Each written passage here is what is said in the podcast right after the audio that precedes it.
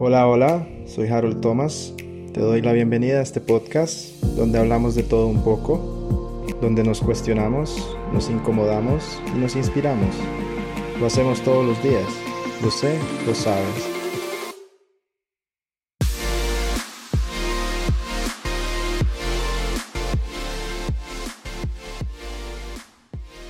Hola, hola, Harold Acat. Bienvenidos a este tercer episodio de la primera temporada del podcast. Gracias nuevamente a todos los que me escuchan y esperando que se encuentren bien. Bueno, como dicen por ahí, eh, lo prometido es deuda. Como recordarán, a inicios de esta semana posteé una historia en mi cuenta de Instagram donde abrí el espacio para que ustedes escogieran el tema de su preferencia. Y bueno, a petición de una gran mayoría de ustedes, eh, el tema más votado fue el de la salud mental un tema muy eh, bonito, pero a la vez muy doloroso y, tan importante en estos tiempos tan acelerados, ¿no? Y bueno, esto de la salud mental es de lo que voy a hablar el día de hoy. Para serles muy, muy sincero, eh, cuando supe que el tema de la salud mental era el que más votos había obtenido, eh, no me sorprendió mucho, pero a la vez también me causó mucha conmoción, tengo que confesar porque es un tema que en lo personal me mueve fibras, eh, revuelve cosas dentro mío que aún no han sido del todo sanadas, pero que creo que seguir encendiendo la luz sobre esas cosas eh, ayuda a que poco a poco todo se vaya despejando y, uno encuentre el camino a, la liberación, ¿no? Y bueno, eh, voy a contarles una historia que creo nunca lo he contado al menos no públicamente, ni en redes sociales, ni siquiera a mis grupos de amigos más cercanos. Y bueno, claramente me genera cierta incomodidad y ciertos nervios, para ser muy honesto, hablar de esto, pero a la vez agradecido conmigo mismo por, por poder contarlo y que a la vez pueda servir de ayuda para alguien.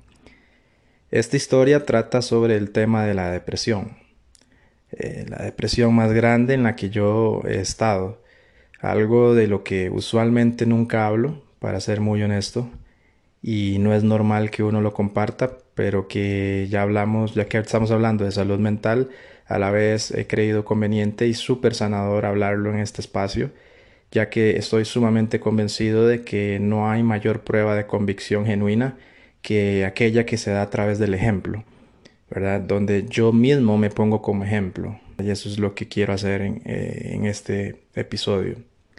Y bueno, también aclarar algo, eh, en este episodio no pensaba sinceramente hablar desde mi conocimiento, desde lo que yo escribo, desde ninguna postura intelectual ni nada de eso. Hoy la verdad es que vengo a hablarles como un ser humano, como Harold, eh, desde el corazón, desde fibras profundas, y porque sinceramente para mí hablar de este tema no es nada fácil, y lo hago sinceramente porque eh, me ayuda a salir de este oscuro cuarto de la vulnerabilidad, ¿no? Eh, porque no hay nada de malo en ser vulnerable, eh, sino más bien todo lo contrario. La ventaja de serlo es que de esa forma mis enemigos, o mejor dicho, mis detractores, no pueden usar mis palabras en mi contra. Y no hay nada mejor que palabras que salen de la propia boca, porque no hay manera de que alguien tergiverse o que cambie lo que usted ha dicho, ¿no? Eh, más si lo, ha dicho desde la honestidad, siempre hablando desde la verdad y con la verdad. Y bueno, antes de hablar de mi experiencia, me gustaría eh, tocar un poco esto de la salud mental y qué es básicamente y cuáles son mis consideraciones al respecto. La primera vez que escuché el término salud mental como tal, inmediatamente eh, pensé en la, en la, gente loquita, ¿verdad? En la gente que tiene problemas mentales. Y aquí quiero aclarar que no es la forma en que, en cómo me expreso de la gente ni nada eh, parecido.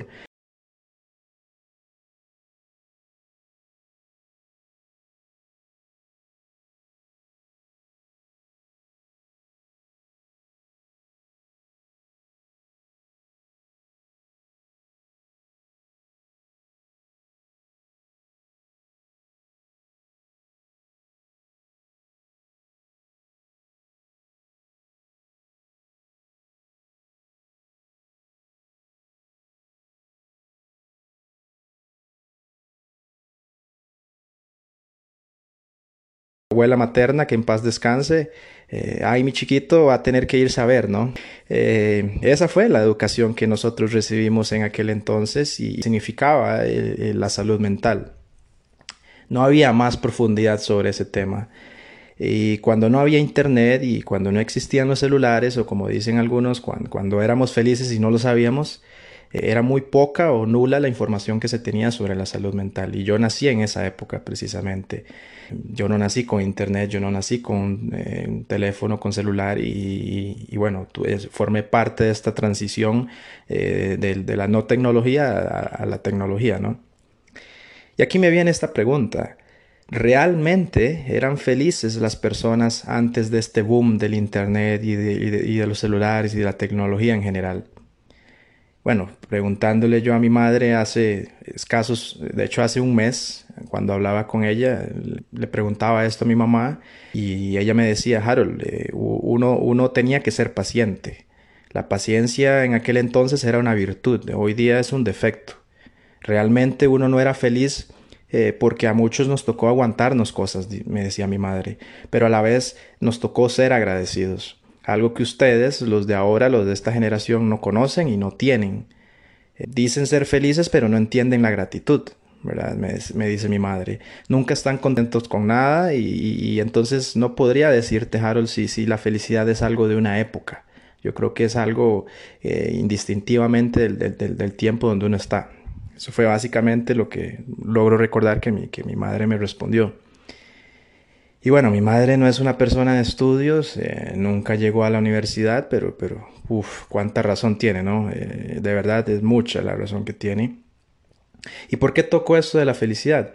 Eh, porque la salud mental, tal cual la entendían nuestros padres y nuestros ancestros, tenía que ver con ser feliz, con estar bien, ¿verdad? Y hoy día, en cambio, es una iluminación el reconocer que estar bien y no estar bien está bien. No sé si me explico. Eh, hoy día el, no estar bien está bien, ¿verdad? Es totalmente distinto a la época de nuestros padres. Pero irónicamente, el no estar bien por un tiempo prolongado deteriora nuestra salud mental y emocional, ¿verdad? Y por ende nuestra salud física. Y por la razón por la que la salud mental es tan importante hoy día es porque cada vez vivimos más pendientes de lo que hace feliz al otro y no lo que nos hace feliz a nosotros mismos. Hoy día, a pesar de que nosotros interactuamos digitalmente, nos conectamos en red, eh, no somos capaces de estar unidos ni de comunicarnos. Vivimos en barrios, vivimos en residenciales, urbanizaciones, pero totalmente aislados de nuestros vecinos. Muchos de nosotros probablemente ni siquiera sabemos el nombre de la persona que vive a la par nuestra o del vecino, y llevamos más de media vida viviendo ahí. Y no es que la salud mental es más importante ahora de lo que fue antes, no, para nada. Siempre ha sido importante. Lo que pasa es que ahora es más fácil acceder a tanta información, a tantas fuentes de conocimiento, Hoy día hay más psicólogos y profesionales de la salud que gente ordenándose para ser, eh, qué sé yo, sacerdotes o predicadores. Porque nunca en la historia habíamos tenido tanta facilidad de acceder a la salud mental como lo tenemos ahora. Y por eso es que, con más razón, deberíamos ser agradecidos, como diría mi madre. Deberíamos tener sembrada la semilla de la gratitud porque tenemos tanta información, sabemos tanto y aún así no somos felices, aún así no somos agradecidos, ¿verdad? Yo a veces siento, eh, sinceramente, eh, con toda honestidad lo digo, mucho pesar por mis padres y, por los padres de ellos, porque como decía mi madre, uno tenía que soportar, tenía que aguantarse muchas cosas, ¿verdad? El pensar diferente, el ser diferente, ya eso era motivo suficiente para decir en aquellas épocas que una persona estaba loquita, ¿verdad? O que estaba mal de la, de la cabeza. Uf, eh, o sea, yo, yo no me imagino una época más dura para vivir que en la de nuestros antepasados. O sea, eh, al menos desde la salud mental no, podría yo. O sea, yo doy gracias y soy súper agradecido del, tiempo donde me encuentro en este, en este momento, ¿verdad? Eh, yo siento que, que no podría, la verdad. Y lo más difícil de esto, y creo que aquí muchos se identifican conmigo, porque todos tenemos padres, y es que eh, el reto que tenemos nosotros los que hemos entendido esto de la importancia de la salud mental es convivir con todas aquellas personas que alguna vez pensaron así, ¿verdad? Que alguna vez pensaron eh, que la salud mental era solo tratar, eh, tratarse algo que se trata de locura, ¿no? Y para mí en lo personal ha sido una batalla bastante grande la que he tenido con mis padres y con familiares que crecieron en una época donde este tema era literalmente un tabú, y, escuchando eh, muchos eh, los padres de muchas amistades que lograron desaprender lo que alguna vez pensaron que era la salud mental y que hoy día han logrado aprender lo que realmente es es, totalmente admirable. Nuestro mayor reto, creo yo, al, menos de la generación del, del 90 o del, del, año 2000 para acá, eh, que fuimos los que vivimos esta transición de los libros al, al Internet y del boom de la tecnología, eh, es convivir y, reeducar a nuestros padres de la importancia que tiene la salud mental en nuestras vidas, ¿no? Porque el, problema o el mayor obstáculo hoy día para poder lograr esto es que muy pocas personas, y hablo, hablo de la generación millennial, de la generación de ahora, de la generación emergente, es que no valoran ni invierten en su salud mental. Y eso es totalmente alarmante a mi consideración, ¿verdad? Eh, imagínese un hogar donde papá y mamá no, no, creen en la salud mental, nunca han trabajado ni han creído en eso y tienen hijos que crecen en un ambiente insano, lejos de todo desarrollo personal, de toda madurez emocional, de toda responsabilidad afectiva, con apegos inseguros y todo, todo el cartón lleno, ¿verdad? Imagínese eh, un hogar así, ahora imagínese esos hijos que crecen eh, con este vacío y con esta noción pobre de lo que es quererse a sí mismo y llegan a la juventud y a la adultez creyendo que tener 10.000 seguidores en Instagram, leer frases eh, y, ver reels de motivación, pues invertir en salud mental. No, para nada. Lo que vemos hoy día son, son personas con un falso sentido de autosuficiencia, porque entonces dicen, ¿para qué necesito un nutricionista? que no es más que un profesional de la salud física. Si en Google puedo buscar dietas alimenticias y entonces me vuelvo un experto en lo que debo comer y lo que no debo comer. También se preguntan, ¿y para qué necesito un psicólogo? Si en Instagram tengo acceso a un montón de información sobre motivación, sobre crecimiento, sobre desarrollo personal, eh, o si no voy a una librería y compro un par de libros de Walter Rizzo y Benedetti para, para las noches de vino y llanto, ¿no? Ojo que no tengo nada en contra de esos autores. ¿Y para qué ir a terapia si tengo Netflix y tengo a mis amigas, no? Eh, y es que esa es la lógica, esa es la lógica con respecto a la salud mental, es la lógica moderna. No lo digo yo, ¿eh? Lo sé y lo sabes. Luego de preguntarnos todo esto, es muy fácil identificar por qué no somos felices, ¿verdad? ¿Por qué no soy feliz? ¿Por qué hay tanta depresión en la vida de las personas? Y es que la depresión, como lo veían nuestros padres y nuestros abuelos, no es un mito, es una realidad. ¿verdad? La depresión ya no es cosa de adultos, también es de niños, de jóvenes, adolescentes. Y entre más joven sea una persona, más silenciosa es la depresión. Y esto es alarmante, de verdad que es alarmante, porque lo sé y porque estuve ahí.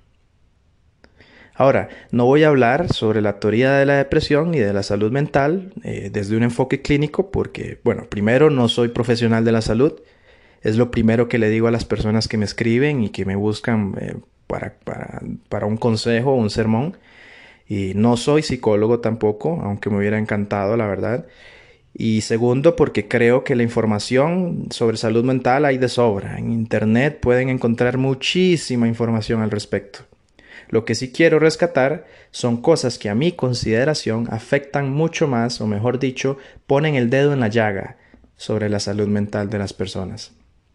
En primer lugar, y esto lo digo como totalmente como un ser humano, no como escritor, eh, no por lo que hago, sino por lo que soy, debemos, eh, en primer lugar, dejar de llamar a la gente loco o loca. Porque es la locura algo totalmente normal. A mi consideración es algo sumamente normal. Porque ¿qué es la locura sino más que el atrevimiento a salir de lo rutinario, a huir de lo convencional, a lo que repiten los demás? La locura es clínicamente un amplio trastorno que puede llegar a convertirse en una enfermedad mental. Eso es totalmente cierto. Pero debemos entender que la gente loca no es mala, que todos somos y tenemos cierta dosis de locura, que no hay gente loca sino personas desesperadas por un cambio, con ansias de salir de la rutina, de superar esa situación bochornosa y desgastante que tanto los abruma. Y guys, eh, no todo siempre es malo como nosotros pensamos, porque en parte es como queremos verlo que sí, que hay cosas que no son correctas, que está, eh, que son, que hay cosas muy malas en esta vida, pero debemos tener muchísimo cuidado de no confundir ni tener por enemigos a otros solo porque opinan, solo porque piensan y solo porque hacen las cosas distinto que uno. Dejemos de ver la locura como una enfermedad o debilidad, sino como una expresión trágica de necesidades no cubiertas, de necesidades no satisfechas necesidades que son más bien condicionadas por una sociedad ignorante, por una sociedad que, prejuiciosa de la que todos somos parte y en la que hemos contribuido en esta absurda idea de que la salud mental es un privilegio a los que muy pocos pueden acceder, porque es una falacia, es un mito. Que sí, que la salud mental es costosa totalmente. Pero créame que sale, sale mil veces más caro no invertir en ella que en otras estupideces y ahí me perdonan el francés, porque al final el verdadero costo de no invertir en salud mental es terminar pagando en un hospital por quebranto de la salud física.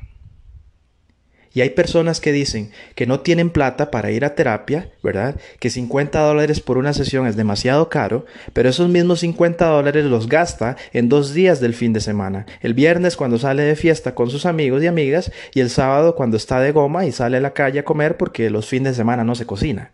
Es, totalmente inaceptable eh, esta lógica, ¿no? Eh, para mí no tiene mayor sentido decir que algo sale caro cuando en realidad sale más caro no hacerlo. El punto 2 eh, es algo que descubrí que tiene que ver con esta experiencia de depresión que tuve, para ser más específico, hace un par de meses. Y es que cuando uno cae en depresión profunda, comete el error de refugiarse en cosas y en actividades que no ayudan a salir de eso, sino que más bien producen más ansiedad porque la depresión y la ansiedad son manifestaciones de emociones que entran en conflicto.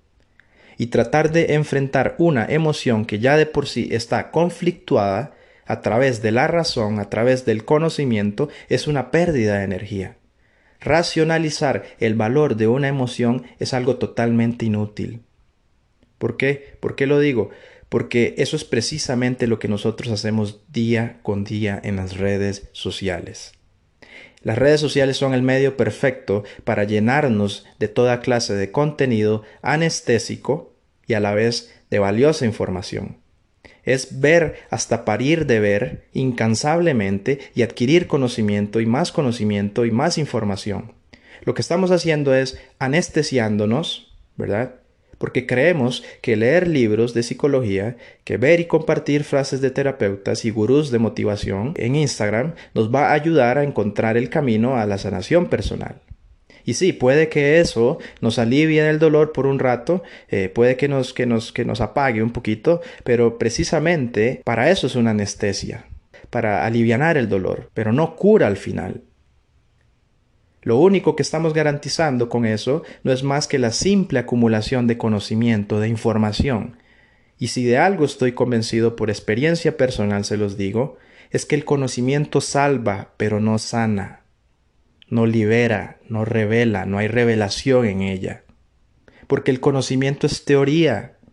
Y la mejor práctica que he encontrado para verdaderamente sanar y liberarme de la ansiedad y la depresión ha sido la psicoterapia es la terapia psicológica.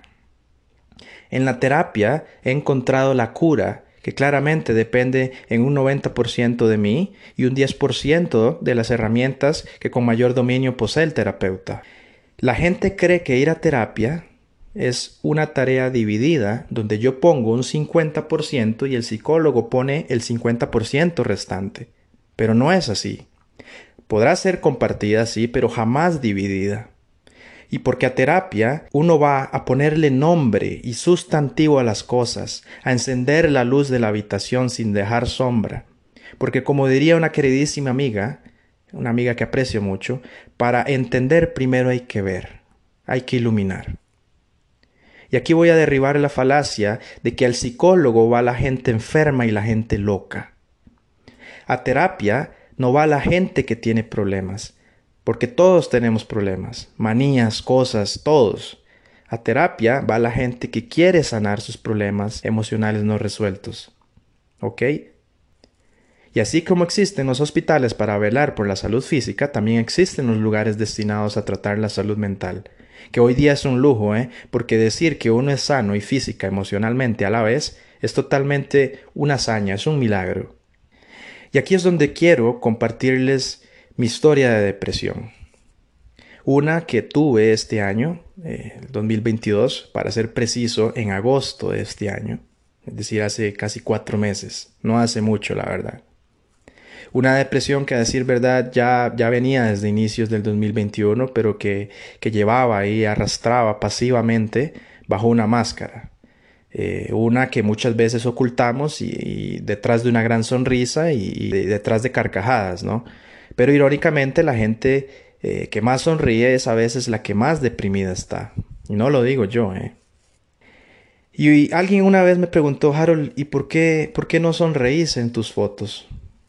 Yo le respondí porque no tengo motivos para hacerlo. Creo que si algo a mí no me apetece, simplemente yo no lo hago. Esa es, mi lógica. Si algo no quiero hacerlo, nada. si no quiero, no quiero. Así soy eh, como persona y creo que es lo más honesto y lo más sincero que trato de, ser, ¿verdad? Eh, por supuesto que yo sonrío y, los que me conocen eh, saben y me conocen mis carcajadas, saben que, más bien eh, la gente me calla porque me río muy fuerte y porque sonrío exageradamente.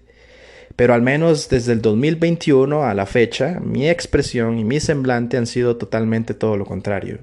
He dejado de sonreír y, no lo hago por aparentar, eh, sino porque soy una persona sumamente expresiva y no me gusta ocultar cómo me siento. Al menos no, no ahora. Antes era una persona que trataba de maquillarlo todo y ahora no. Ahora trato de ser lo más expresivo acorde a cómo me estoy sintiendo, que creo que es eh, a mi consideración lo que todas las personas deberíamos hacer.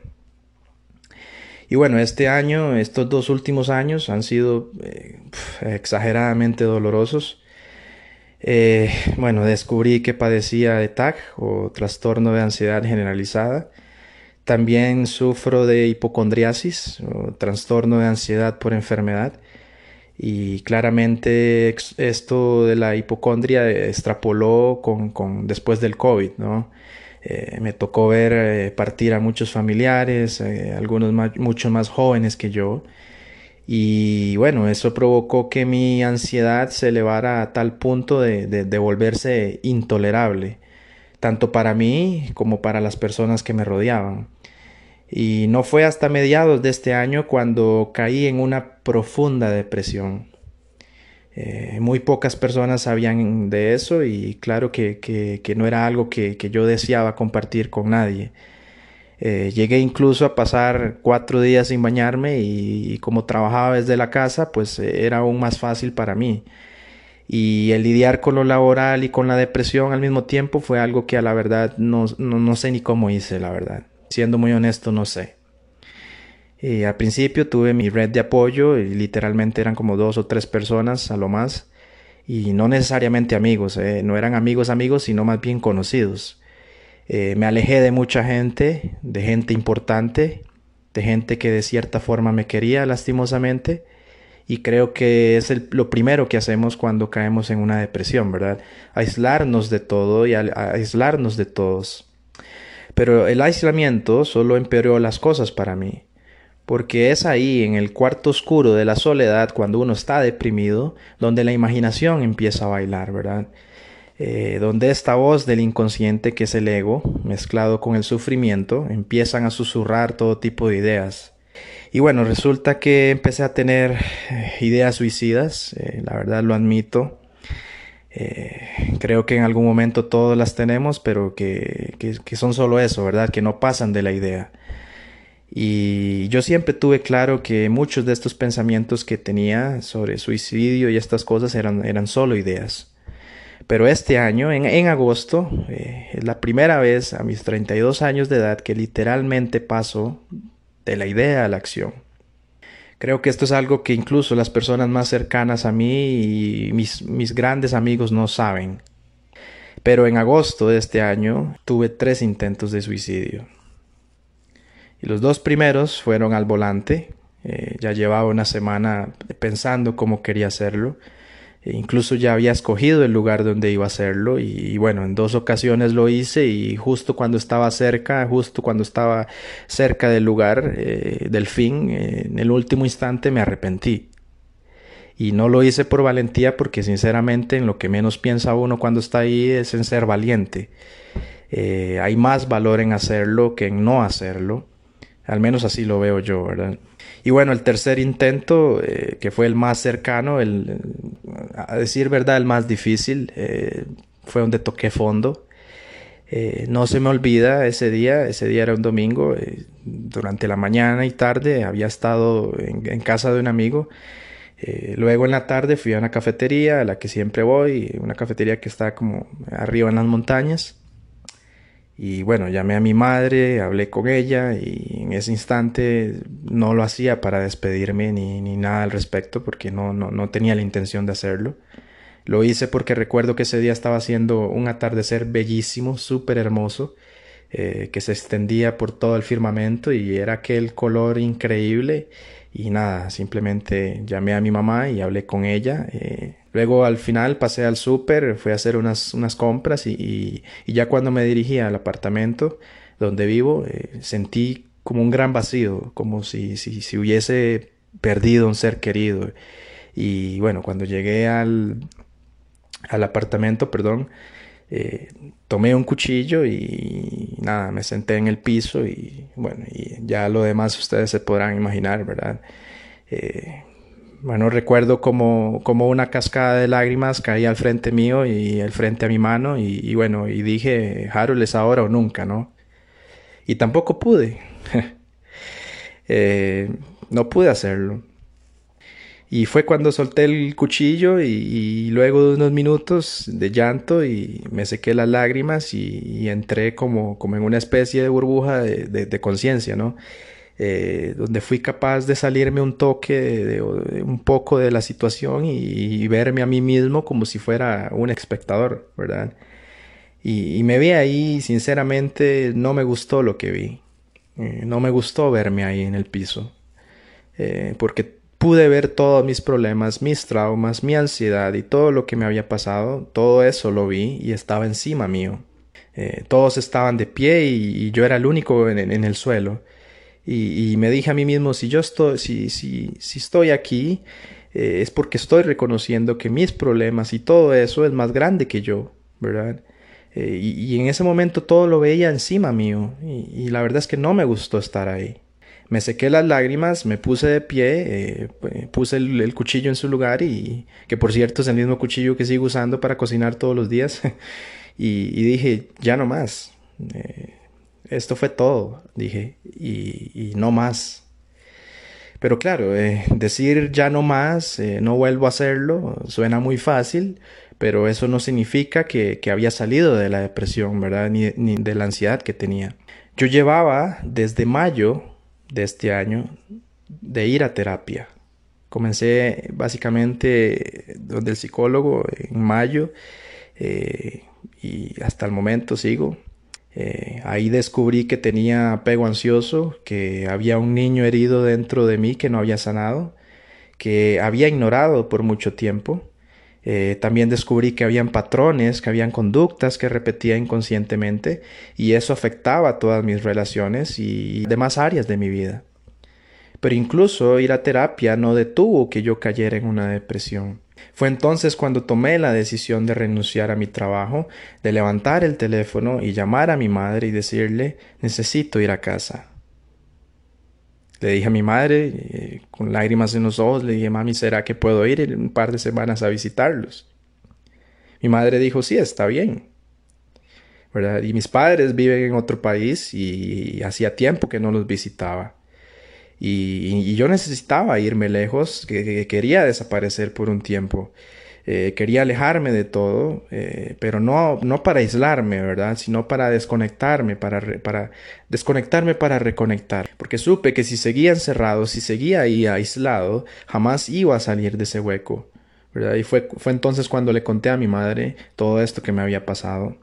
Eh, le agradezco a Dios y le agradezco a ella sinceramente por, por, por, por haberme escuchado. De hecho, esto que acabo de, confesar solo, solo, lo sabe mi madre y lo sabe una persona más. Eh, y bueno, ahora es algo público y bueno, ya, ya pues evidentemente ya muchas personas van a saber de, esto.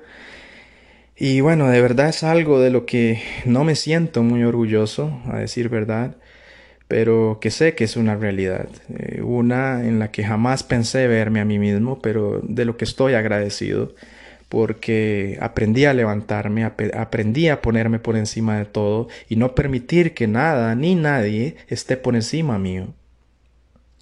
Hoy, eh, casi cuatro meses después, eh, puedo decir que he salido de la depresión, pero que sigo trabajando con mi ansiedad.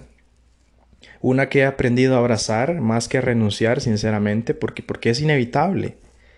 Y una de las cosas que tuve que hacer para protegerme de la ansiedad que padezco y que tiene que ver eh, mucho con un criterio de salud mental eh, fue el dejar de seguir contactos, dejar de seguir personas en Instagram, que es la red social que más uso.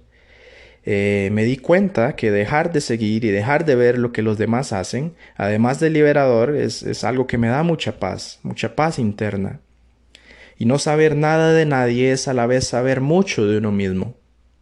Y eso es un regalo que merece la pena darse, si me lo preguntan a mí. Y de todos los seguidores que tengo, si acaso un 10% de ellos son personas a las que yo sigo y que en cierta manera deseo mantener cerca, al menos eh, en lo virtual, ¿no? Y el por ciento restante son, eh, qué sé yo, cuentas de comercios, publicidad, productos, servicios o eventos. Pero en verdad he renunciado a esto de seguir y de ver qué hace y qué no hace el otro.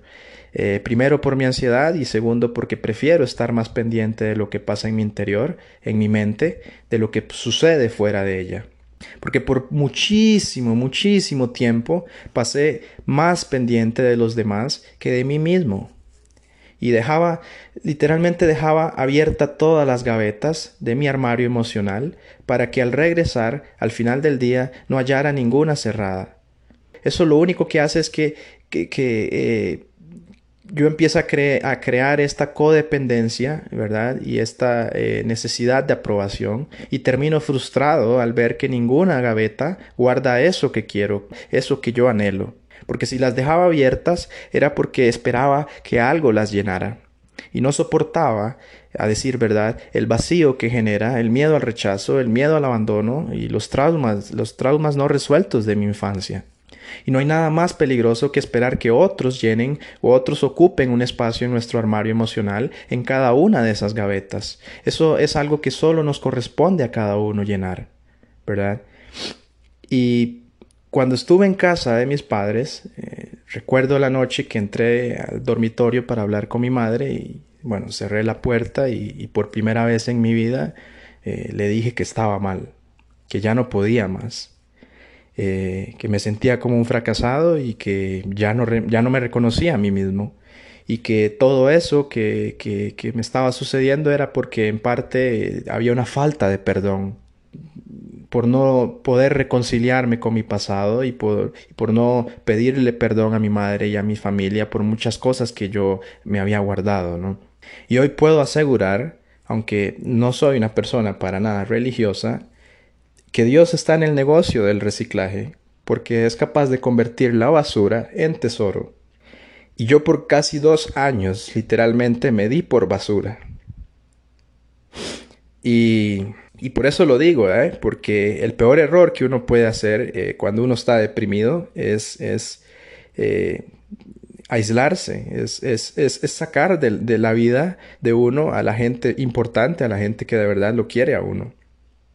Porque cuando uno está deprimido, eh, uno es tan, es tan poco confiable que yo creo que lo mejor que uno puede hacer es confiar en otros. Pero claro, que, claro está que uno no, no, no, no puede eh, confiar en, en, cualquier persona, ¿verdad? Y tampoco debe eh, confiarle este tipo de cosas a cualquier persona, porque no todo el mundo sabe cómo responder, ¿verdad? Y, hay personas que creen que una palmadita o decir, ay, mira, no, no estés ansioso, eh, Harold, todo va a estar bien, o el famoso eh, un día a la vez, Harold, eh, eso no ayuda. Podrá, podrá ser como una anestesia, pero no es la cura. Y si usted es de los que despliega este tipo de mensajes, déjeme decirle que usted está más enfermo que sano, al menos inconscientemente. Y por eso considero que todos, absolutamente todos, sin excepción, debemos valorar e invertir en la salud mental. Invertir en psicoterapia, ir al psicólogo, confiar en un profesional de la salud mental, porque para eso están. Busque una red de apoyo. Si usted tiene la confianza de dirigirse a ese amigo o a esa persona para que lo escuche, hágalo. Y al que está al otro lado, al que está escuchando, vea, sea ancla y no maceta, sea abono y no lodo. Escuche para comprender, pero no para sermonear.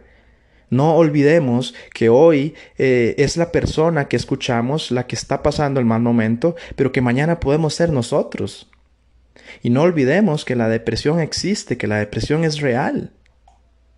Y no hay nada de malo pedir ayuda porque, porque eso es de valientes y tampoco es algo malo ser vulnerable. A los hombres, y aquí me incluyo yo, nos mal enseñaron a que ser vulnerables es, es sinónimo de mostrar debilidad, de ser frágil. Y no es de extrañar por qué razón somos los hombres los que superamos en número de tasa el suicidio a nivel mundial, inclusive mucho más que las mujeres. Porque un verdadero hombre expresa sus emociones, dice cómo se siente, aprende a entender un no como respuesta. Un hombre pide ayuda a otro hombre, sobre todo cuando se trata de salud mental, y no hay nada de malo en eso. Y otro consejo que puedo darles es que no se paralicen, no, no estén quietos, muévanse. La actividad física elimina el exceso de cortisol y baja los niveles de ansiedad. Y también cuide lo que usted come y lo que usted bebe. Porque yo descubrí, eh, y esto, esto no es mentira, o sea, está comprobado, que el café, que tanto me gusta, y aparte del hecho de que me produce gastritis, eh, el café dispara la ansiedad si uno eh, lo consume en exceso, ¿verdad? Pero bueno, todo en exceso es malo. Por eso cuide lo que usted come, porque créame que hay alimentos que producen o disparan la ansiedad.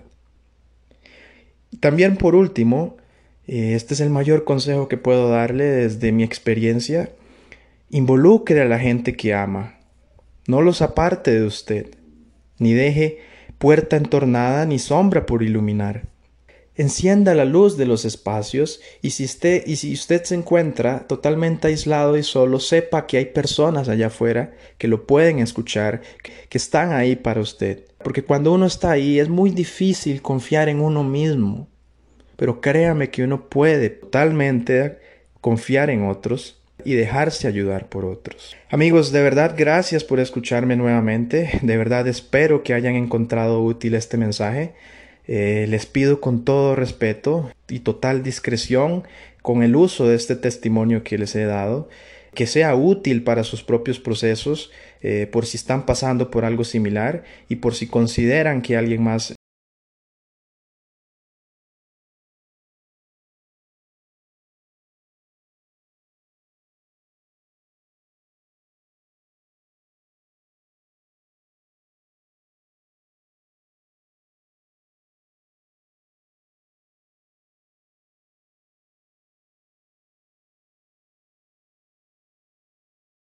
escucharme y, por favor, por favor, vayan a terapia, ¿verdad? Y bueno, eso sería todo y nos vemos a la próxima. Bye bye.